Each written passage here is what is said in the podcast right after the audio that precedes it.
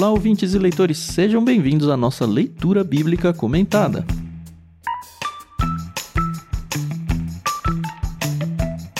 Eu sou o André Monteiro, arroba vulgutan. Estou aqui com a Carol Simão e com o Edu Oliveira para a gente conversar sobre o capítulo 13 do livro de Êxodo. Bom dia, tudo bem? Oi, pessoal, tudo bem? Bom dia, aqui é a Carol Simão. Capítulo 13, isso quer dizer que a gente já tá gravando aí há alguns meses, né, o livro de Êxodo. Parece a eternidade já. Né? Bom dia a todos, muito bom estar com vocês aqui e o caminho tem sido já muito bom. Aliás, falando de caminho, uma boa caminhada está para começar. Eu tô na dúvida se o Edu vai mexer no vespeiro hoje ou não. Né? Vamos descobrir, É, hein? vamos descobrir. Bom, como vocês já sabem, a gente faz a leitura na NVT, que a Mundo Cristão emprestou pra gente usar no projeto. Muito obrigado, editora Mundo Cristão. Muito obrigado, como sempre, Maria Lídia, por emprestar a trilha sonora. E antes de iniciar, vocês gostam de saber, pelo menos eu acho, né, que vocês gostam de saber, que o episódio de hoje vai ser dividido em dois blocos. O primeiro vai ser lido pela Carol, a gente vai até o verso 16, e eu vou fazer a leitura do 17 até o final, verso 22.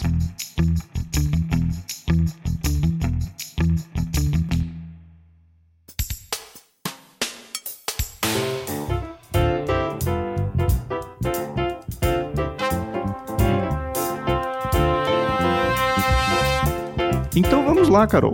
Capítulo 13 do livro de Êxodo, bloco 1. Bola está com você. Beleza, bora lá?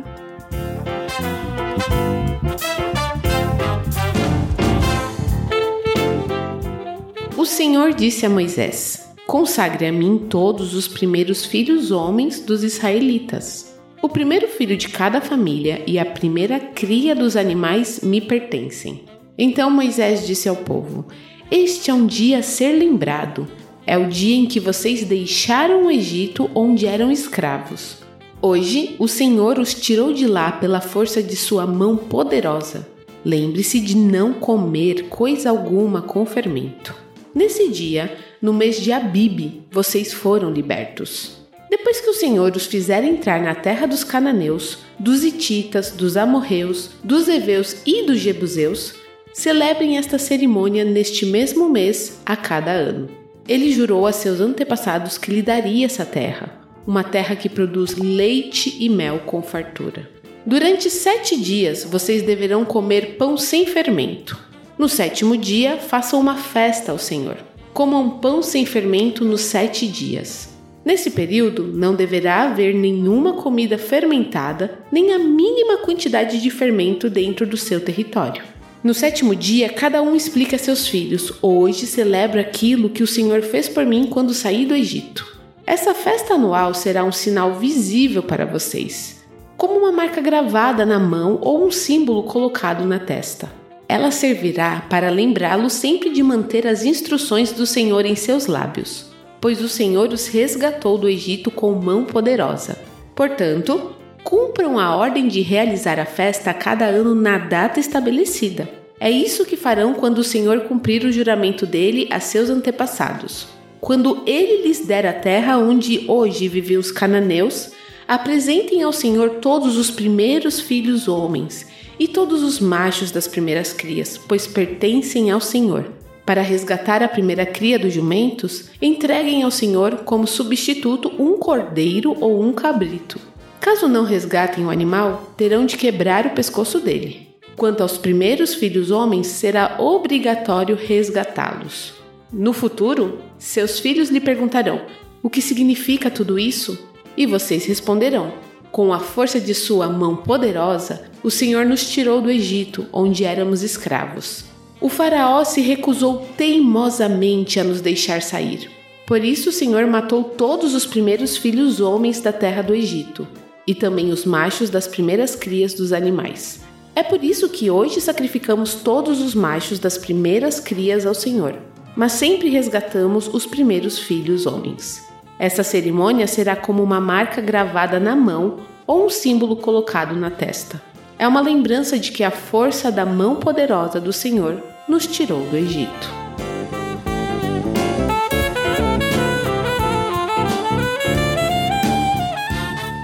Uma coisa que eu gosto em algumas culturas, não necessariamente apenas na dos judeus, é essa questão das tradições. Eu acho muito bonito quando uma cultura inteira tem uma mesma tradição. Aqui no Brasil, por nós termos muitas culturas e povos e raças, acaba meio que fugindo, né? Mas uma coisa que os judeus têm, alguns americanos também têm, tipo no casamento, que eles usam uma coisa azul, uma coisa nova, uma coisa emprestada, esse tipo de coisa. Uhum. Mas os judeus, eles têm muitas tradições. Tem até um musical chamado Um Violinista no Telhado. Não sei se vocês conhecem. Não, não conheço. Não. Mas é muito legal. Tem filme, tem peça, tem as músicas. Você consegue encontrar isso de forma legalizada aí na internet. e tem uma música que fala tradição. O nome da música é Tradição. E aí explica o que cada pessoa da família tem que fazer. Então o pai tem que trabalhar, a mãe tem que cuidar da casa, os filhos têm que crescerem fortes para se casarem, as filhas também. Então, é assim, é bem bacana porque é uma coisa bem marcada. Não quero dizer nada aqui sobre machismo, feminismo, não é isso, tô falando de tradição. Sim, sim. E eu gosto muito de ver Moisés aqui apresentando as tradições que o povo vai ter que cumprir. Uhum. O único problema da tradição é que eu acho que amarra muito o ser humano. Mas eu acho bonito. É, eu gosto demais e eu talvez discorde um pouco com você na parte do brasileiro não ter muito. Eu acho que nós que estamos na capital de São Paulo aqui, e vida corrida e tudo, talvez a gente não dê tanta atenção a isso. Uhum. Mas se você olha o Brasil como um todo, eu acho que tem muitas heranças até religiosas. Você olha o pessoal do norte, Parintins, você olha o Nordeste, é lotado de festas, de assim, de celebrações mesmo, e cada uma significando alguma coisa muito importante para aquela comunidade. A gente tem carnaval, a gente tem festas juninas. Sim, sim. Essa parte sim, mas o que eu quis dizer é que, por exemplo, a gente não tem uma tradição tirando essas festas religiosas e mesmo assim nem todo mundo faz, mas tipo, sei lá, dia 3 de agosto o Brasil vai se ajoelhar e fazer um minuto de silêncio. Esse tipo de Entendi. coisa. Uhum. Acho que pelo país ser muito grande. Acho que pesa, né? É, e a gente tem muita influência de culturas africanas, asiáticas, europeias, então miscigena muito, né? É, é isso aí. As próprias origens brasileiras, elas são muito dispersas. Então, talvez isso exista dentro de cada comunidade, dentro do seu contexto. Uhum. É, também São Paulo, né, como o Tam mesmo falou, né, como nós somos uma cidade multifacetada, você tem todas as culturas misturadas aqui, né, numa capital e é uma loucura, né? Uhum. Isso é bem diferente de outros locais. Eu tenho uma, uma teoria sobre isso, no que diz respeito principalmente a nós cristãos, e eu discordo em parte, né? Porque existe um certo preconceito ou uma fuga das nossas tradições por tentar associar a maior parte delas ao catolicismo. Uhum. Então, eu vejo que isso é ruim porque tira um pouco da nossa história. Obviamente tem coisas que eu tenho que entender, conhecer o contexto e falar assim, olha, não, não, não dá certo, não combina. Mas tem muita coisa bonita da nossa cultura. Uhum. Sim, sim. E, por exemplo, o brasileiro, ele acumula muita coisa, né? Hoje em dia é comum festejar o Halloween. Um monte de escola faz isso. Uhum. Isso pesa pra mim, porque pra mim o Halloween tem um peso de ofuscar pra nós, cristãos, a reforma protestante. Sim, Que por um grande acaso caiu no mesmo dia. Mesmo dia. pois é. Eu não sei se é acaso, eu acho que é proposital. Eu acho que a cultura contemporânea e a cultura secularizada encobriu muita coisa que tinha esse simbolismo cristão. Uhum. De todos os lados, não só católico. Todos os lados. Uhum. Só que na cultura reformada existe aquela questão de olhar a cultura e ver o que é de bom e falar assim, tá vendo? Isso é reflexo de Deus. É a imagem de Deus na cultura. Eles não têm tanto medo da cultura. E nós, às vezes, crentes de igrejas históricas, né, ou até igrejas mais pentecostais, mais vindo pra frente aqui, parece que olha, demoniza demais a cultura. A gente tem que baixar as armas um pouco, né? A gente ataca tudo sem ter informação. Só, ah, Exatamente. não é nosso, Exato. não é cristão. Pá, pá, pá, pá.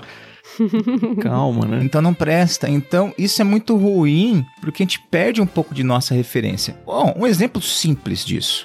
A nossa música. A música brasileira é linda. Fã de cultura, né? Uma música muito bem feita. E assim, você vai ver a música nordestina, você vai ver a música do norte, a música do sul. É linda. E você diz música brasileira, não tem uma caixinha, né? A música brasileira é tão ampla, é, é, musicalmente, culturalmente, tudo. Exato. É. O músico de fora, quem escuta de fora, fica de boca aberta com a variedade, com a beleza da nossa música. É. Uhum. Verdade. E você vai olhar historicamente grupos, ó, e não grupos novos, tá?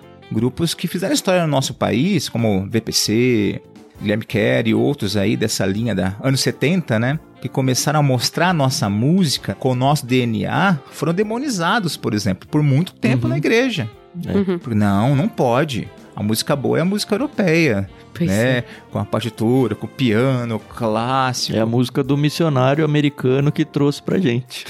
É. Isso porque a nossa não podia, a nossa tinha cara do Brasil e Brasil não tem nada a ver com. Você percebe?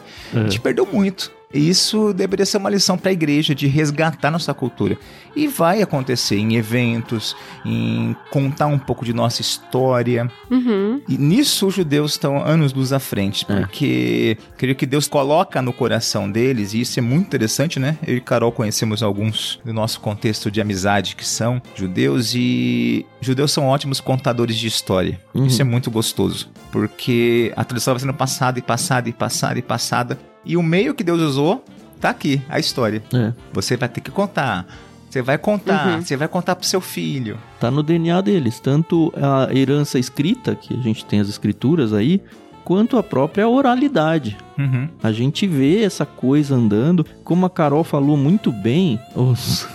enfim, eles patinaram um pouco nisso, até por exacerbar essas culturas, essas memórias e acabaram transformando isso num legalismo até. É um tradicionalismo. É. é. o culto à cultura. É. Exatamente. O culto à tradição. O culto, esse é o problema, o culto à tradição. Uhum.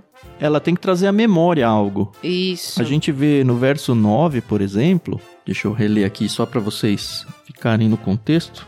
Essa festa anual será um sinal visível para vocês, como uma marca gravada na mão ou um símbolo colocado na testa. Isso aqui vai aparecer e vai se tornar os filactérios, que são, usando o termo, né, orações ou caixas de oração, que é muito comum até no judaísmo de hoje. Uhum. Eu vou ler um trechinho aqui, eu peguei isso da Bíblia de Estudo NVI. Olha só que legal. Uma interpretação literal desse versículo tem levado à prática de escrever os textos dos versículos 1 a 10, esse que a gente leu agora, dos versículos 11 a 16, de Deuteronômio 6, de 4 a 9, e de Deuteronômio 11, de 13 a 21. Em todos esses textos, ele fala sobre esse negócio de guardar a memória na testa e na mão. Continuando a citação que eu estava colocando. Então, a prática de escrever os textos dessas citações aí que eu dei em tiras separadas de pergaminhos. As tiras são colocadas em duas caixinhas de couro que o judeu praticamente, é na prática mesmo, eu vi isso lá em Israel até hoje, é muito legal o judeu praticamente amarra na testa e no braço esquerdo antes das orações matutinas. As caixinhas são chamadas filactérios, você vai encontrar isso aí em Mateus 23, 5, e a prática parece ter origem no período posterior ao exílio da Babilônia.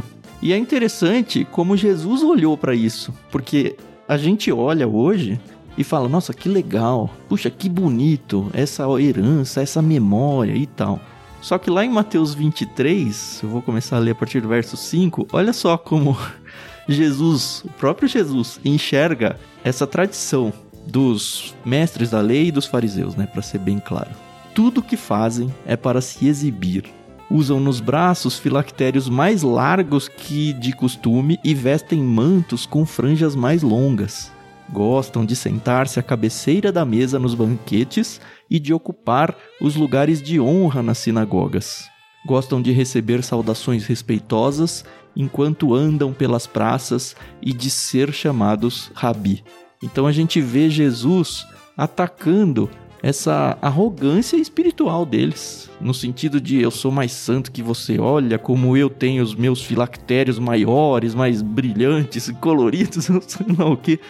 Então, assim, por um lado, eu acho que a gente tem sim que se preocupar, e é muita orientação de Deus, não só nesse texto que a gente leu, mas em muitos outros. Essa questão da memória. A gente vê várias uhum. vezes orientações, ó, construa um, memorial mesmo. Levantem umas pedras para que todos se lembrem de tal evento e tal. E isso não é adoração, não, tá? Isso não é idolatria. Apesar de que a gente sabe que às vezes corre o risco de se tornar. Mas a gente tem que tomar cuidado com o nosso coração, porque o coração do ser humano é duro, é ele busca sempre o mal. e É, ele é. acaba transformando essas coisas boas em coisas que agridem a Deus, um negócio que era justamente para ser o contrário. É. Esse é o grande problema, né? E por isso que é importante ter esse entendimento, né? A gente não pode se tornar adorador daquilo que é a memória de Deus. E o que acontece com os fariseus foi isso, né? Eles, Uhum. eles cultuavam o culto. E Cristo fala, você coloca nas testas e nas mãos a, a palavra, mas não coloca no coração. Pois é. Eu sou uma pessoa que gosta muito de liturgia. O Edu me conhece, ele sabe. Eu gosto de ordem no culto. Eu gosto. É uma coisa que eu Uhum. acho muito bonita. E eu sei que a gente tem que tomar muito cuidado com isso. Porque não é porque você tem um gosto pessoal que isso tem que reger sua vida no sentido de que se as pessoas não fazem como você quer, do jeito que você gosta, você não leva a sério a situação. Ao mesmo tempo que eu também acho estranho, não vou dizer errado, porque eu não tô no coração de ninguém, mas quando. Ai, é que eu não queria. eu- e todo programa fala isso, eu não queria usar tal palavra, mas a sensação que eu sinto quando eu tô em certos ambientes é de bagunça. E aí eu também acho que não é Incomoda, disso né? que Deus é, não é isso que Deus quer. Deus quer ordem, né? Uhum. Eu acho que a gente tem que achar um equilíbrio aí na nossa vida, pra gente não se tornar um fariseu, no sentido de, ó, só o que eu faço do jeito que eu faço, como eu faço, tá certo, mas também não ir naquela outra, não ir na contramão, né? Ah, não. Faz aí do jeito que dá pra fazer. Deus tá preocupado aí mais com o seu coração. E sim, Deus tá preocupado sim com o seu coração. Mas ele é um Deus de ordem e decência, né? Uhum. Então, temos que achar esse equilíbrio.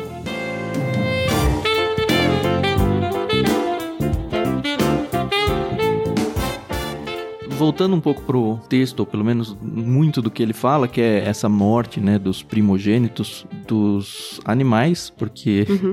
É muito importante, né, que a gente diga uma coisa clara nesse texto e na Bíblia como um todo, né? Os primeiros filhos homens, eles tinham, tinham, tá? Ele era obrigatório de ser resgatados. Eles não podiam ser sacrificados a Deus, porque o sacrifício infantil é condenado pela Bíblia toda. Sim. Então, assim, não tem dúvida de, ah, eu não tenho animal, então eu tenho que matar o meu filho, sabe? Não é isso que está nesse texto, tá bom? A questão aqui é que toda vez que um primogênito, seja um animal ou seja um ser humano, era resgatado, ele dava para os adultos a oportunidade de explicar para os jovens, para as crianças, para todo mundo ou para é, toda a comunidade como um todo. É uma oportunidade para recontar o que Deus tinha feito com eles na saída do Egito, no Êxodo. Uhum. Então, num certo sentido, essa expiação, né, esse resgate que se fazia dos primogênitos dos animais, era também um memorial. A gente já viu no capítulo passado que ele se torna até, eu nem sei se o termo memorial é bom, porque enfim, memória, imagina-se que é algo que já passou e eu tô me lembrando, mas ele também aponta para o futuro deles, que era Cristo. A gente já falou bastante sobre isso de que, olha, viria um primogênito que ia fazer isso de uma vez por todas. Então, ao mesmo tempo que é um memorial, Uhum. é também uma profecia para eles. Mas aqui a gente está mais focado é, é na memória mesmo. Sim. E o que, que significava isso? Que todo primogênito pertence a Deus. Todo primogênito pertence a Deus e era santificado, separado para posse exclusiva do Senhor. Inclusive os seres humanos, que eram resgatados da sua morte, né? Mas era um símbolo de que, olha, o que é o primeiro, o que é o melhor, é meu. Inclusive tem uma coisa muito clara, não tá tão claro nesse texto, mas mais pra frente, nas ordens, nas orientações pro povo, a respeito da questão da igualdade social. Porque até nesse resgate, Deus não olhava para todo indivíduo da nação por igual. No sentido de os custos. Tinha o custo para aquele que tinha dinheiro para resgatar seu filho. Tinha o custo do pobre. Uhum. Por exemplo, quando Jesus, no oitavo dia, eles vão fazer o resgate dele, né, eles levam o valor do pobre, mostrando que Maria e José eram uma família pobre, né? Humilde, que era isso, os pombinhos, né? As rolinhas que são entregues ali. Uhum. Então você vê até esse cuidado de Deus com aquele que tem condição, que pode apresentar o, o resgate com alta qualidade, né? Não que o outro não, e o outro que não tem condição, ele fala: não, você não tem, mas você também pode fazer memorial naquilo que é possível nos limites da sua condição. Uhum. Sim, Você vê, olha a Bíblia falando disso, trazendo isso pro nosso entendimento. Uhum. sim. É, o importante é participar, né? É não ficar de fora, né?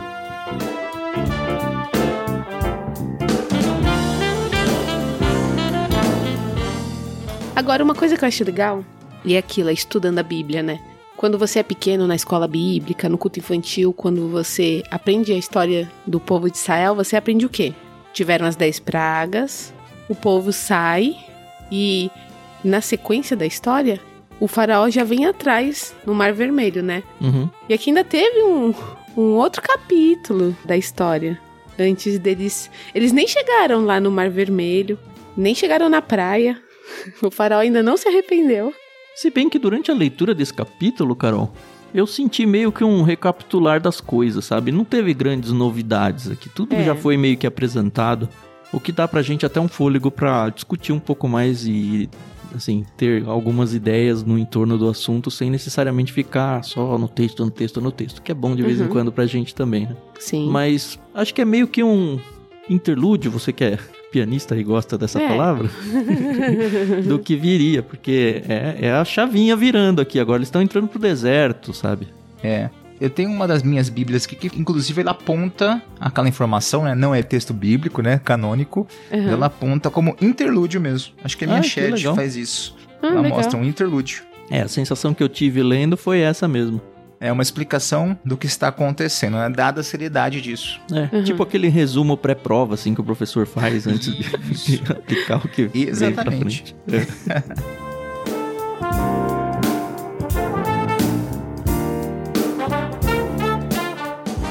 E tem uma coisa interessante aqui também, no verso 5, ele fala que eles iriam fazer esse memorial neste dia, nesse mês, quando eles entrassem na terra. A promessa de novo, né? É. Você percebe que é interessante? Então, olha só, pulguinha atrás da orelha. Ficaram 40 anos sem fazer, e aí? Então, eu fiquei pensando isso, viu? Eu falei, ué, mas não nasceu ninguém no deserto? E o texto não falou, eu não sei. Não fala. Eu acredito que eles tenham feito, mas só acredito, não fala. É, porque ele fala assim, ó, neste dia, tal, tal, ele fala, depois que os senhores fizerem entrar na terra, dos cananeus, dos hititas, dos amorreus, dos heveus, dos jebuseus, celebrem esta cerimônia neste mês a cada ano. É. Então ele tá dando a ordem para fazerem quando entrarem na terra. E se a gente que conhece a história perceber, é uma ordem pra uma geração que não nasceu, porque toda essa geração que tá ouvindo isso vai morrer no deserto. Exatamente. Então acho que mais uma vez a importância da oralidade, né, na hora de, É. ó, lembrem-se, porque vocês não, obviamente o Moisés não falou isso, mas todo mundo sabe que um dia você vai morrer, né?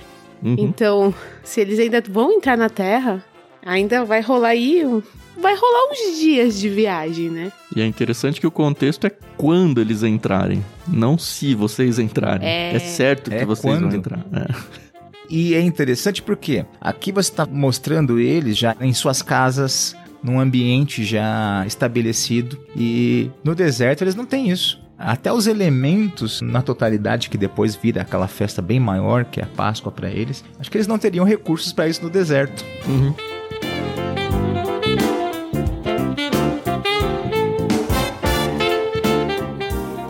Tem um detalhe no verso 13 que eu vou ler de novo para vocês aqui. Para resgatar a primeira cria dos jumentos, entreguem ao Senhor como substituto um cordeiro ou um cabrito. Caso não resgatem, terão de quebrar o pescoço dele.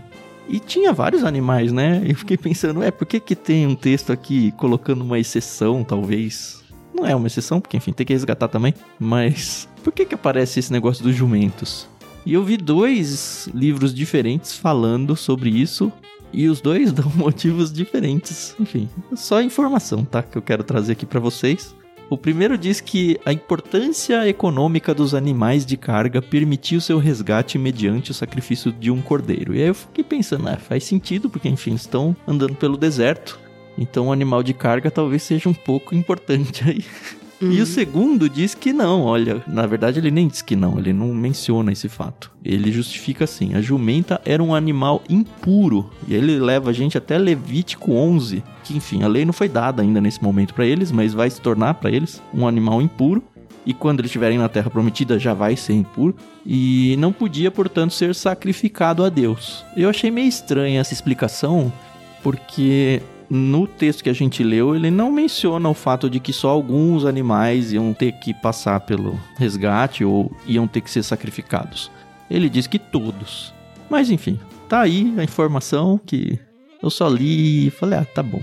Pelo menos alguém falou algo sobre esse verso 13. Não sei se algum de vocês viu ou se incomoda com isso ou não. É, faz sentido a questão do animal impuro, né? Era comum na cultura, né? Animal de carga, carregava para uma boa viagem. Então, o jumento era, era comum. Mas tem uma coisa interessante aí, né? Um animal impuro, mas no ritual da entrada do rei, e mais uma vez, né, quando Jesus se apresenta como sua messianidade, né? Lembra o texto quando ele na entrada triunfal, ele pega um jumentinho que Uhum, nunca foi, é verdade. nunca carregou peso, tal, tal, tal. E você fala assim, puxa, que humildade. E fala o texto, né? Humilde com o jumentinho. Mas aquilo ali, Cristo estava se apresentando como rei. É. Era o ritual judaico do rei. Que legal. O rei, quando se apresentava, ele recebia um jumentinho, ele entrava pela porta do rei com o jumentinho. Então, Cristo, uma semana antes da morte, ele se apresenta como rei de Israel. Claramente. Eu não tinha pensado nisso. Que bacana. É verdade.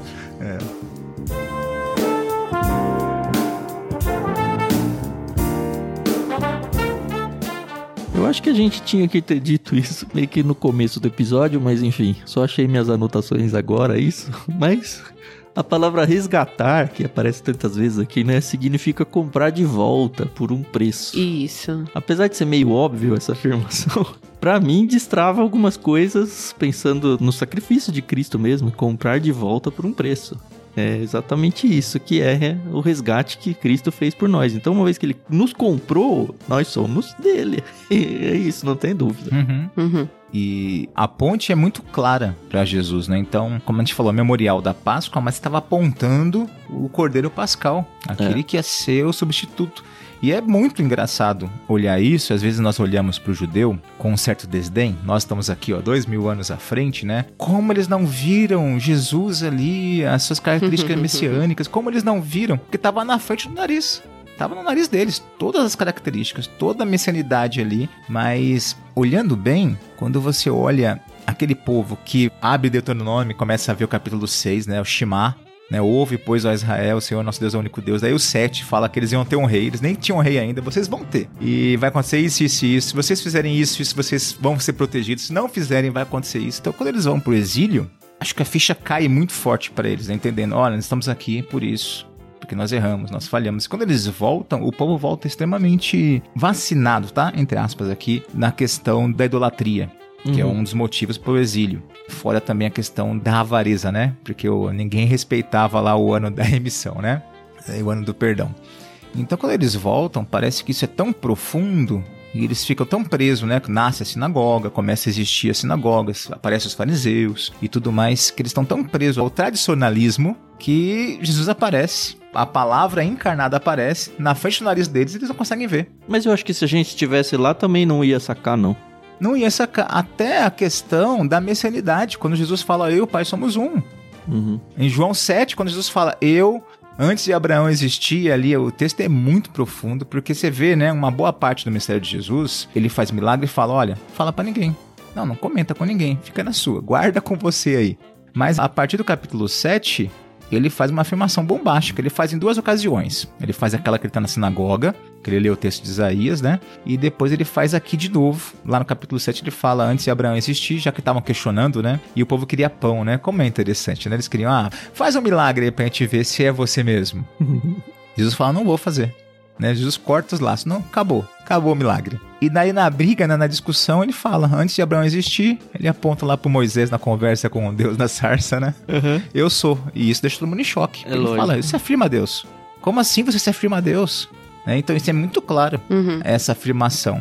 Na frente do nariz deles. E eu creio Sim. que nós faríamos o mesmo. É, depois do fato ocorrido é fácil olhar pra trás e explicar que ia acontecer isso mesmo, né? Até na história corrente. Sim. É interessante que tudo isso sobre os primogênitos é um pano de fundo. Eu sei que mais pra frente a gente vai ver isso, mais pra frente mesmo, porque tá lá em números. Sobre a questão dos levitas, né? Depois terem sido separados, a tribo de Levi. Os primogênitos que excediam o número dos levitas, eles eram resgatados. Enfim, tem todo um pano de fundo, mas em números explica isso melhor.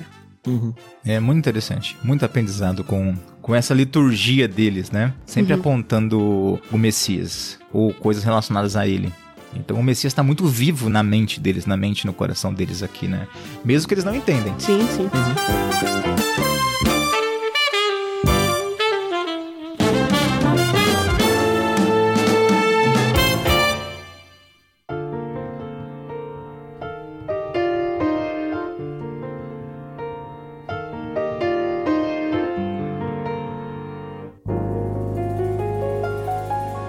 Acho que é hora, né, de irmos para o bloco 2.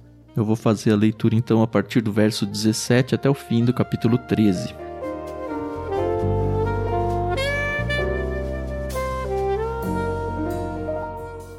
Quando por fim o Faraó deixou o povo sair, Deus não os conduziu pela estrada principal que corta o território dos filisteus, embora fosse o caminho mais curto. Deus disse: se eles tiverem de enfrentar uma batalha, pode ser que mudem de ideia e voltem ao Egito. Por isso, Deus fez o povo dar a volta pelo deserto rumo ao Mar Vermelho. Assim, os israelitas saíram do Egito como um exército preparado para marchar. Moisés levou consigo os ossos de José, pois José havia feito os filhos de Israel jurarem, dizendo: Deus certamente virá ajudá-los. Quando isso acontecer, levem meus ossos daqui com vocês. O povo saiu de Sucote e acampou em Etã, à beira do deserto. O Senhor ia adiante deles, durante o dia guiava-os com uma coluna de nuvem e durante a noite fornecia luz com uma coluna de fogo. Isso permitia que caminhassem de dia e de noite, e a coluna de nuvem não se afastava do povo durante o dia, nem a coluna de fogo durante a noite.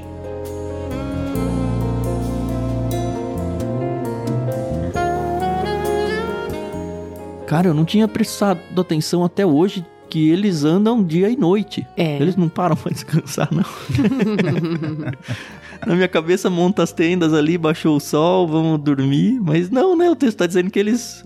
Óbvio que eles paravam para descanso e tudo, mas caminhada, caminhada, caminhada, e é isso aí. E tem mais uma coisa que a gente também não percebe, mas aqui logo no início, no verso 17, fala que Deus não os conduziu pela estrada principal, né? Que corta o território dos filisteus, embora fosse o caminho mais curto. Uhum. E aí, conjecturas, tá? No estudo que eu fiz, o autor do estudo fala que muito possivelmente Deus fez com que o povo fosse pelo caminho mais longo para não se assustarem ali com uma possível guerra e ah não, não, não, vamos voltar para Egito, pelo amor de Deus, a gente nunca lutou, éramos escravos o tempo inteiro. É, eles não são exército. É, apesar de irem em formação militar, né? Afinal de uhum. contas é um povo gigantesco, mas eles e eles eram fortes, se você parar para pensar, né? Ah, eles não sabem disso ainda. é. Mas eles vão pelo caminho mais longo. E aí eu tendo a concordar com o autor desse estudo é, eu tenho informação de vários, vários mesmo livros que eu peguei e praticamente todos falaram isso. Olha, esse uhum. trajeto ele era pesadamente protegido por fortalezas egípcias, o que já atrapalha um pouco. Sim. Acho que um ponto que muito pouca gente falou, mas acho que é mais digno de nota até, é que Deus tinha planejado um encontro no Monte Sinai, então o caminho precisava ah. passar pelo Sinai.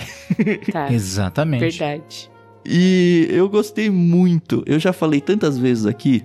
Apesar do papel dela não ser boa porque tá amarelando em relação a minhas outras bíblias de estudo, e também dela não tá hypada, acho que eu nunca. Assim, eu, eu, descobri essa Bíblia muito sem querer e nunca vi ninguém falando dela, então eu falo mesmo. Uhum. A Bíblia de estudo Wiersbe. Uhum. Porque ela é muito aplicativa, eu já falei isso. Eu copiei todo o trecho dela aqui porque eu amei, simplesmente amei o que ela falou sobre esse trecho, exatamente nisso que a Carol falou. Olha só o que o Irsby escreve ali. Deus planeja o caminho para seu povo. Nada surpreende Deus, pois em sua providência ele planeja o melhor rumo para o seu povo seguir. Talvez nem sempre entendamos o caminho que ele escolhe para nós, mas ainda que não concordemos, o caminho é sempre certo. Podemos dizer com confiança: Guia-me pelas veredas da justiça por amor do seu nome, trazendo o Salmo 23, 3. E devemos orar com humildade. Mostra-me, Senhor, os teus caminhos. Ensina-me as tuas veredas. Guia-me com a tua verdade e ensina-me, pois tu és Deus, meu Salvador, e a minha esperança está em ti o tempo todo. Isso é Salmo 25, 4 e 5. Se você permitir que o Senhor dirija os seus passos, referência a Provérbios 3, 5 e 6, esteja preparado para ser levado de vez em quando a caminhos que podem parecer desnecessariamente longos e sinuosos. Lembre-se de que Deus sabe o que está fazendo. Ele não está com pressa. E enquanto você o seguir, estará salvo e na posição da bênção do Senhor. Ele pode fechar algumas portas e de repente abrir outras. Por isso devemos estar atentos. Cara, que gostoso ler isso. E assim, tá pegando uma situação com um povo, né, que teoricamente não tem nada a ver com a gente, mas se a gente consegue aplicar direitinho na nossa vida nos dias de hoje. Nossa, demais. É, em qualquer coisa. Às vezes a gente tá sofrendo no trabalho, com a família, nas decisões de caso ou não caso, caso com quem, faço isso ou faço aquilo. Poxa Deus, parece que tudo que eu tento fazer não dá certo. Parece que eu tô sendo levado para um negócio que eu não quero talvez seja só isso, sabe? Deus cuidando de nós. E a gente tá atrapalhando Sim. o cuidado dele. É. Vamos confiar em Deus, sabe? Às vezes o caminho é maior mesmo. Uhum. Exato, mas importante, né? É um caminho de preparação. E é, aqui, sim. mais uma vez, é um trecho do que eu falo desde o início, né? É um tratado de providência. Parece que a, o tema providência é um pouco distante. Não sei se como que é com você, Tam, mas eu percebo que muitas vezes não é tão tratado biblicamente a questão da providência, né? Uhum. E ela é muito clara, tanto no passado como hoje. E aqui nós vemos providência de Deus em cada detalhe. Né, em Exato. cada detalhe. Daqui a pouco a gente vai chegar na questão da coluna de nuvem, né? Ainda de fogo. E tem coisas bem interessantes.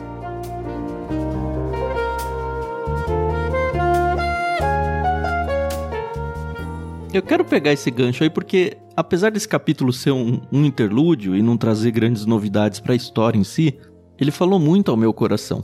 Eu não sei se vocês se lembram, mas no capítulo passado a Carol acho que perguntou se eu ou o Edu éramos primogênitos na nossa uhum. família. Sim. Eu sou o segundo filho, mas o primogênito no sentido israelita da coisa aqui, porque a mais velha é menina. Uhum. A minha irmã é mulher, a mais velha. Então, considerando a lei da primogenitura, se ela fosse válida, eu seria o primogênito. Uhum. E assim, sempre foi só uma piada, no máximo, entre nós. Uhum. Nós em casa, né? Mas conforme a gente foi estudando, e principalmente no capítulo de hoje, me falou muito essa questão da consagração, do resgate dos primogênitos. E aí, quando eu leio textos como esse de: olha, calma, o trajeto é dado por Deus, não é dado por você. E olhando para minha vida, vocês sabem, eu sou formado em matemática, eu trabalhei no mercado financeiro, pensando em carreira mesmo, em sucesso aos olhos dos homens em carreira, eu tô na contramão, sabe? Cada vez eu ganho menos em relação ao que eu ganhava no mercado financeiro. Por outro lado, Deus tem me trazido para um caminho onde cada vez mais eu tenho me envolvido com as coisas de Deus. E eu, assim, eu trabalhei numa editora cristã foi a migração do mercado financeiro para um conceito de trabalho, ainda o trabalho secular, porque enfim era, era uma editora, mas já com um mote mais cristão. A gente criou o Clube Ictus, a gente criou o LBC, e cada vez mais eu tenho sido separado para fazer coisas de Deus, sabe? Eu tenho sido consagrado a Deus. E por mais que eu esteja ganhando cada vez menos, eu tenho me sentido cada vez mais realizado. E é uma coisa muito louca se for pensar. E aí eu olho um capítulo desse e falo, tá, talvez, Tan, você tenha sido separado por Deus e a ficha meio que tá caindo só agora. muito diferente do que normalmente acontece. Provavelmente a história do pastor Edu não é muito diferente, porque, enfim, ele é um pastor formal de uma igreja e tal. Mas eu não sou. Eu fiz seminário e nunca fui pastor nunca quis ser missionário, esse negócio de não, vamos pro exterior. Não é do meu coração, mas Deus trabalha diferente com cada pessoa. Eu lembro, por exemplo, quando eu era bem criança, assim, uma memória de antes dos 10 anos. Teve acho que um teatro na igreja, é, foi um teatro. E aí um dos personagens do teatro era o pastor, que servia meio que como narrador da história. E eu fiz esse papel pequenininho. E aí então, pus terninho, assim, sabe? Bem pastor de igreja tradicional. Uhum. Fui no púlpito fazer, enfim, a condução da peça, né? O seu narrador da peça. E eu lembro que a minha avó, na época viva, ela falou: Ah, e o meu pastorzinho, sabe? Ela se encheu de orgulho de ver o netinho dela lá de pastor. E isso foi brincadeira. Eu sempre falei: Não, você tá louca, vó. Enfim, eu não sou um pastor de uma igreja, não exatamente como ela imaginou. Mas hoje, sabe, eu me sinto realmente separado para a obra de Deus e isso me enche o coração, me enche de alegria. É isso, só queria compartilhar esse testemunho pessoal aí com vocês. Tá certo? Vou pegar o seu gancho, Tan. Olha que interessante. Nós vemos aqui, neste livro, essa explicação da separação do povo, um povo separado, um povo que deveria ser referência para o mundo da sua época, não de se isolar. Eles erram em se isolar demais no sentido assim, vamos lá. Erram de duas formas, né? Primeiro, religiosamente, na sua relação com Deus, eles se isolam. Tipo assim, Deus é nosso e de mais ninguém, não preciso partilhar isso, e não era o alvo de Deus. Uhum. Mas eles ainda se misturam demais nas outras questões. Eles fazem uma dicotomia na questão da vida religiosa e da vida comum. Dos negócios tudo mais. Você vê isso, eles muito misturados com a questão dos negócios, da vida, e isso foi ruim. Casamento, né? Isso foi ruim para eles, até quando entraram na Terra. E não muda hoje. Agora, por que, que eu quero aplicar aqui? O que acontece? Quando Jesus vai para a grande comissão, mandato cultural, ele fala o quê? Ide por todo mundo e pregar o evangelho a toda criatura. Ele não está dando uma ordem para pastores e missionários e evangelistas. É um mandato para a igreja Inteira. inteira. Uhum. Por isso que aquela cena de, de Pedro, se já, já ouviram pregações lá em João 21, né? Ah, vou pescar. Parece bobo, né? Tô lá, tem nada para fazer. Jesus apareceu duas, três vezes. Tô aqui de bobeira, vou lá pescar. Não, não é essa a situação. Ele tá mais ou menos dizendo assim: ó, eu acho que já foi, né? Vou voltar pra minha, pra minha vida. Ele leva uma lapada de Jesus, né? Uhum. aquele texto do Tu me amas, né? Mas há um- uma falta de entendimento nossa, e você vê isso acontecendo na igreja primitiva, logo de cara, porque eles são separados e falam assim: vocês vão, vão impactar essa cultura. E parece que eles entendem que, em suas relações de vida, o que importava agora era o reino. De forma que 12 homens, tre- 400 e poucos discípulos, mexem com o império. Mudam de cabeça para baixo o império. Uhum. Então, como 400, vamos lá, 500 pessoas conseguem mover, não por força física, não por um, alguma coisa assim, uma insurgência, consegue mexer com o império inteiro. Para que o evangelho chegasse hoje onde está, aqui no mundo, né? Sendo conhecido pelo mundo todo. Considerando também uma religião judaica super arraigada. Isso. Nem era parte do império, no sentido assim. São duas frentes de batalha, entre aspas, aí, que foram vencidas sem essa insurgência. Isso. E aí você vai ver uma coisa. Eles começaram a entender que não era, ah, agora eu recebi Jesus, entendi que ele é o Messias, então a minha vida mudou, obviamente mudou, mas eu continuo fazendo as minhas coisas. E no domingo eu vou lá e e presto minha adoração. No caso dos judeus, no sábado, né? Uhum. Eles perceberam que não. Agora eles eram representantes desse reino que Cristo apresenta lá na- em Mateus e toda a sua vida era gerida em função do reino. Sim. Então, suas escolhas, suas decisões de vida, onde iam viver, o que iam fazer da vida, era movida pela sua cosmovisão agora do reino. Eles viviam em função do reino. E no caso deles era importante porque, enfim, eles eram os líderes do movimento. Mas não só os discípulos, não só os doze. 11 depois com Paulo, mas o restante. Tanto que tem uma informação em Atos que fala aqueles que acontece lá em. que eu digo que foi um, um tiro no pé, ao mesmo tempo não, né? Mas eles fazem uma coisa, eles não tinham entendimento de quando Jesus ia voltar, Aham. e eles fazem uma coisa assim que depois gerou um problema que foi sanado nas viagens de Paulo, buscando donativo para a igreja. Venderam suas propriedades, começaram a depositar nos pés dos apóstolos. Mas o texto ali não está falando de forma negativa, fala que eles entenderam que o que é importante nessa vida não é o que eu posso ter. O que é importante é o reino. Sim. Obviamente, olhando economicamente falando, a igreja depois, décadas depois, começa a sofrer, começa a ter um problema ali em Jerusalém e as igrejas filhas da Europa, da Ásia, começam a ajudar. Paulo faz isso, né, em uma de suas viagens, coletando fundos para cuidar dessa igreja. Mas parece que fica muito claro para eles que não sou mais eu, não é sobre mim, é sobre o reino. Então, tudo o que eu fizer tem a ver com o reino. Nós não fazemos isso hoje em dia. Nós achamos que, ah, eu tenho minha vida, eu trabalho, eu tenho isso, eu tenho aqui, tenho minha profissão, tenho minha carreira. E no domingo eu presto minha adoração. Deixa isso aí pros pastores, pros missionários. Uhum. E talvez, ou claramente falando, eu entendo que a igreja não consegue impactar em nossos dias, a gente fala muito, ah, eu espero um avivamento, né? Rogamos por um avivamento. E avivamento não é a gente que produz, né? É a ação de Deus. Mas será que não está faltando em nosso entendimento que o reino é muito maior que a gente? E nós deveríamos viver em função do reino? Você está defendendo a tese, eu sei que não tá, mas é bom deixar bem claro, tá? Que as pessoas tenham que se demitir dos seus empregos e viver do evangelho, é isso, não? Não. Não. Mas que as suas escolhas, daí sim, suas escolhas de profissão, suas escolhas quanto a casamento, quando a relação, ou até onde vão congregar, deveriam ser muito vinculadas a como eu vou servir ao reino nesse Entendi. contexto.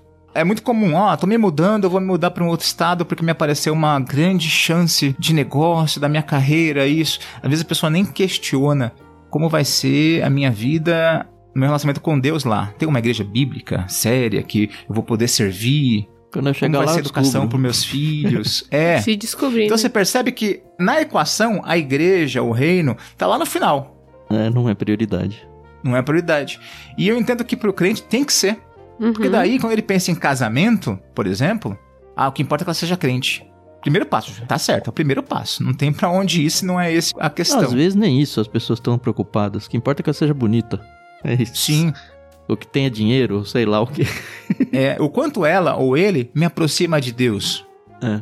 Porque ela pode ser, ó, por exemplo, eu posso ser um crente que trabalha em alguma área da igreja ativamente, com música ou com mordomia, tal, tal, tal, e eu me caso com alguém que não quer saber disso. Falo assim, não, não quero, não vai, não vai fazer. E aí? Pois é. Uhum. Você percebe o que eu estou falando?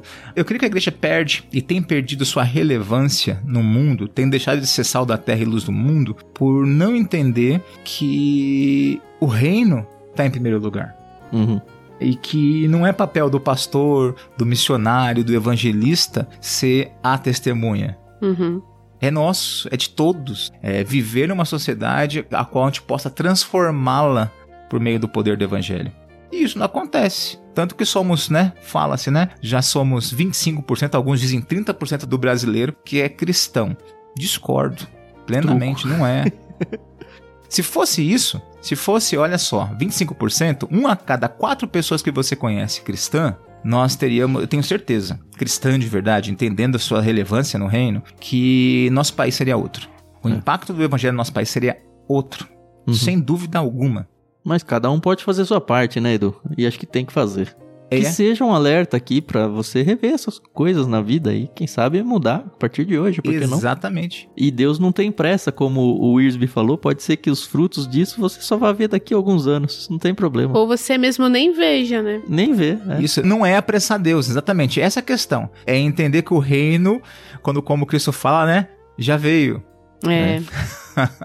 então eu já vivo as, as, qualidades do reino, as características do reino hoje. Não espero, ah, quando o Cristo voltar, ou quando salva o arrebatamento, ou quando eu fechar os olhos para a história, né? E morrer e acordar na eternidade. Aí começa. Não, não começa não. Não, nós começou. somos embaixadores do reino de Deus. E como embaixadores, a gente tem que se preocupar com as questões do reino, não com as questões daqui. Exato.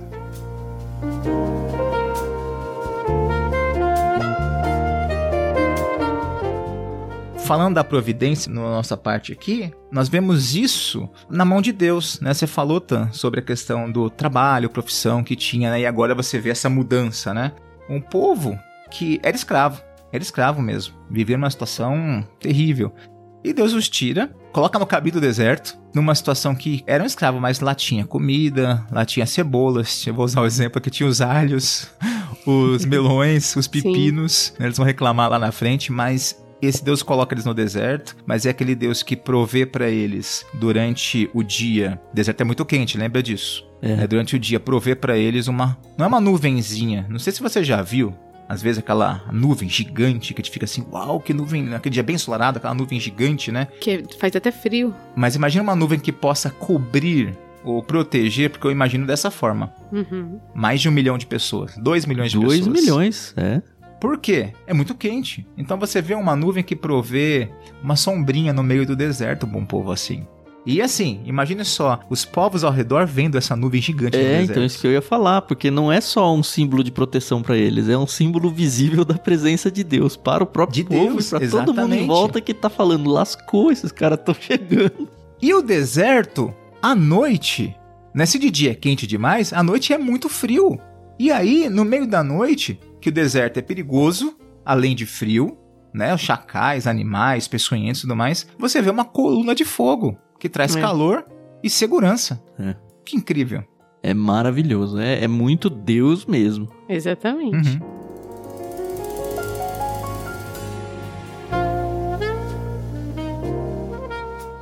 E a parte do José, hein? Não foi legal de ver? Foi. Eu vou ler pra vocês aqui Gênesis 50, 24 a 26. Tá, lê aí, porque depois eu tenho uma coisa a comentar. Tá bom. José disse a seus irmãos: Em breve morrerei, mas certamente Deus os ajudará e os trará desta terra. Ele os levará de volta para a terra que prometeu solenemente dar a Abraão, Isaque e Jacó. Então José fez os filhos de Israel prestarem um juramento e disse: Quando Deus vier ajudá-los e conduzi-los de volta, levem meus ossos com vocês. José morreu com 110 anos. Os egípcios o embalsamaram e o colocaram em um caixão do Egito. E a gente vai ver lá em Josué 24 ele finalmente ser enterrado em Siquém. Então vai aparecer duas vezes aí memória de José. Essa é a primeira. E eu tão feliz, meu. Me dá um quentinho assim, porque essa coisa da memória, da promessa, do cumprimento, tudo junto. Sua vez, Carol, pode falar. Minha indignação. O povo egípcio era um povo altamente qualificado intelectualmente falando, estudado, babapi, bababá, nenené, nenené. José estava lá, os ossos de José estavam lá, tinham sido embalsamados pelos egípcios, tá? Uhum. E o faraó nunca tinha ouvido falar em José. Ah, então, pois é. Os sarcófagos, já imaginou? Imagina que ele chega na Terra com um sarcófago egípcio. com todo o processional egípcio. Exato! E como é que o faraó nunca tinha ouvido falar em José? Tudo bem, gente, tá bom. A gente já teve essa discussão. Tá bom, né? Fazer o que é o que é, foi o que foi. Mas é difícil de engolir. Por que eu tô falando isso, né, do sarcófago? Porque nós temos a tendência a imaginar, né, o povo carregando um saquinho com os ossos, né? É.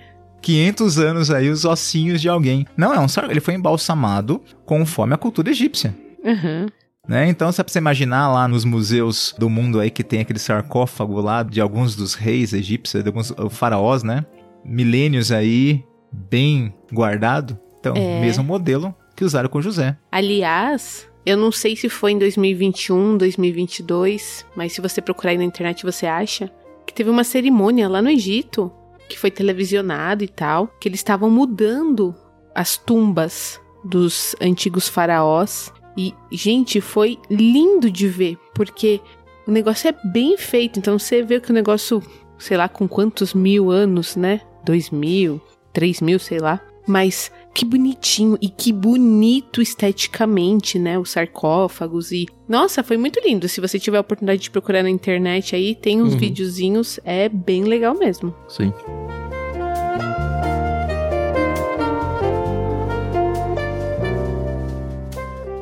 Olha, Edu, eu gostaria de guardar o Mar de Juncos para mais adiante. Eu não sei se você tá an- ansioso por isso.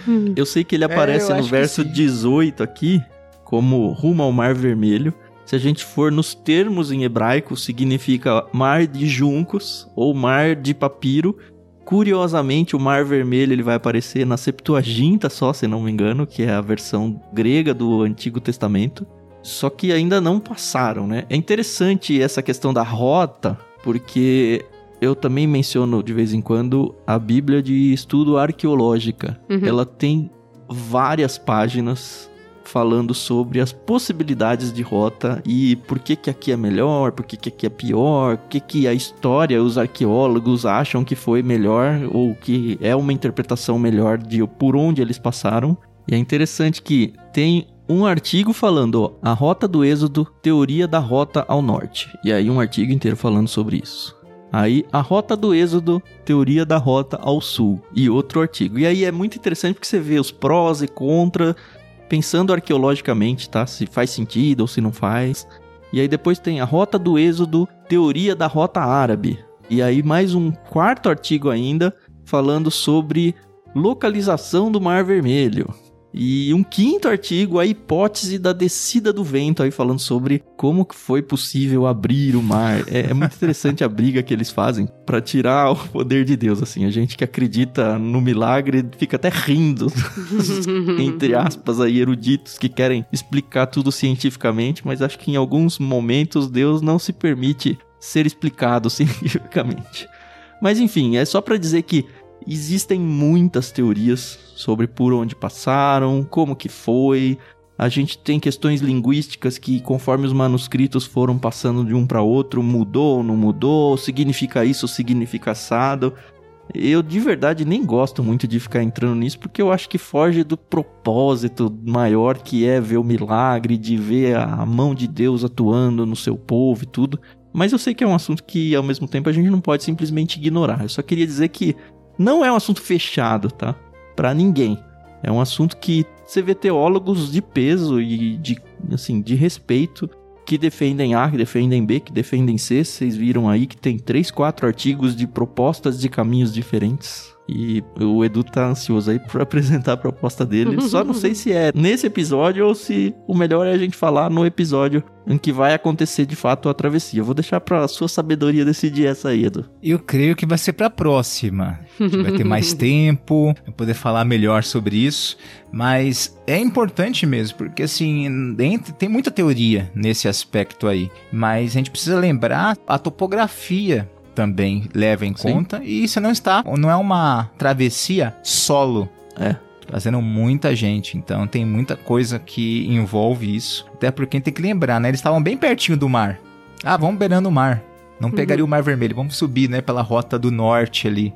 Mas toda a área, região marítima ali, vai ter suas, suas montanhas, né? É, suas complicações geográficas. Por isso, peguem seus mapas. É isso que eu ia falar. Antes é. de ouvir o episódio que vem, seria bem legal você, se tem um atlas em casa, um atlas bíblico, ou aquelas bíblias antigas que tem mapas no final, ou quem sabe, né, um negócio que tá na mão de todo mundo aí chamado internet. Pois é.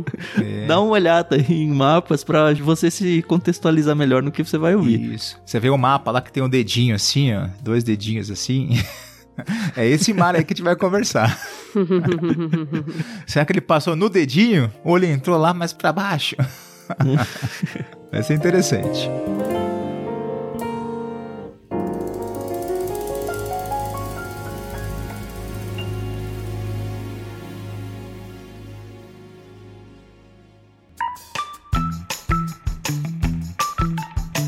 Então tá, acho que terminamos o episódio de hoje. Alguém quer mais alguma coisa?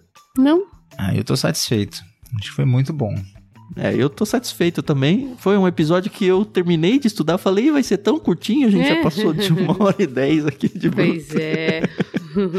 Não tem jeito, quando a gente começa a falar sobre as escrituras, a gente vai abrindo o coração e vai encontrando tesouros. E é isso, né? Eu espero realmente que vocês ouvintes aproveitem esses momentos de conversa entre nós três aqui Amém. com vocês, porque podcast é muito isso, né? A gente se sente conversando com as pessoas e eu fico muito feliz por promover esse encontro semanal com vocês. Lembrando que esse encontro ele pode ser diário, a gente tem uma comunidade dentro da ferramenta do Discord, é uma comunidade gratuita que você pode participar e conversar com a gente diariamente, ler a Bíblia com a gente, ler outros livros com a gente, ouvir a gravação ao vivo dos podcasts. Para fazer parte, é só obviamente instalar e ter uma conta no Discord, lá é um login criado e acessar bit.ly barra leitura coletiva.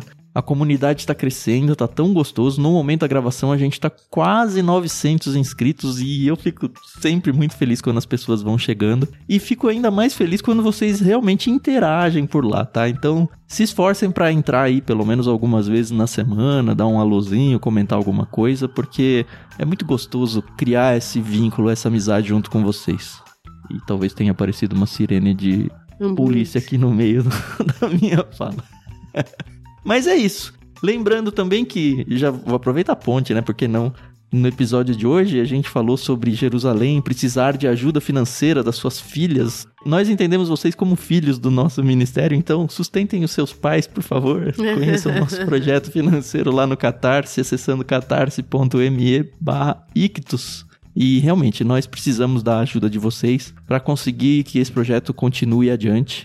Faz bastante tempo que não chega nenhum inscrito lá, nenhum apoiador, então não acho que a gente tá nadando em dinheiro aqui não, porque tá muito longe disso, tá? A gente faz muito mais pela fé e pelo ministério do que por qualquer outra coisa. E você pode ser uma bênção nas nossas vidas. Não se esqueça sempre de orar e se puder contribuir também na plataforma, você pode se comprometer com qualquer valor, qualquer valor mesmo você vai com certeza encontrar um valor que realmente não faz muita diferença no seu orçamento mensal, mas que se muita gente começar a se importar com a gente, vai fazer muita diferença nas nossas vidas. Amém. É isso, semana que vem a gente volta, até o próximo. Isso aí, pessoal, muito obrigada pela paciência e audiência de vocês. É uma delícia ficar aqui aprendendo e ensinando, né, um pouquinho sobre a palavra de Deus.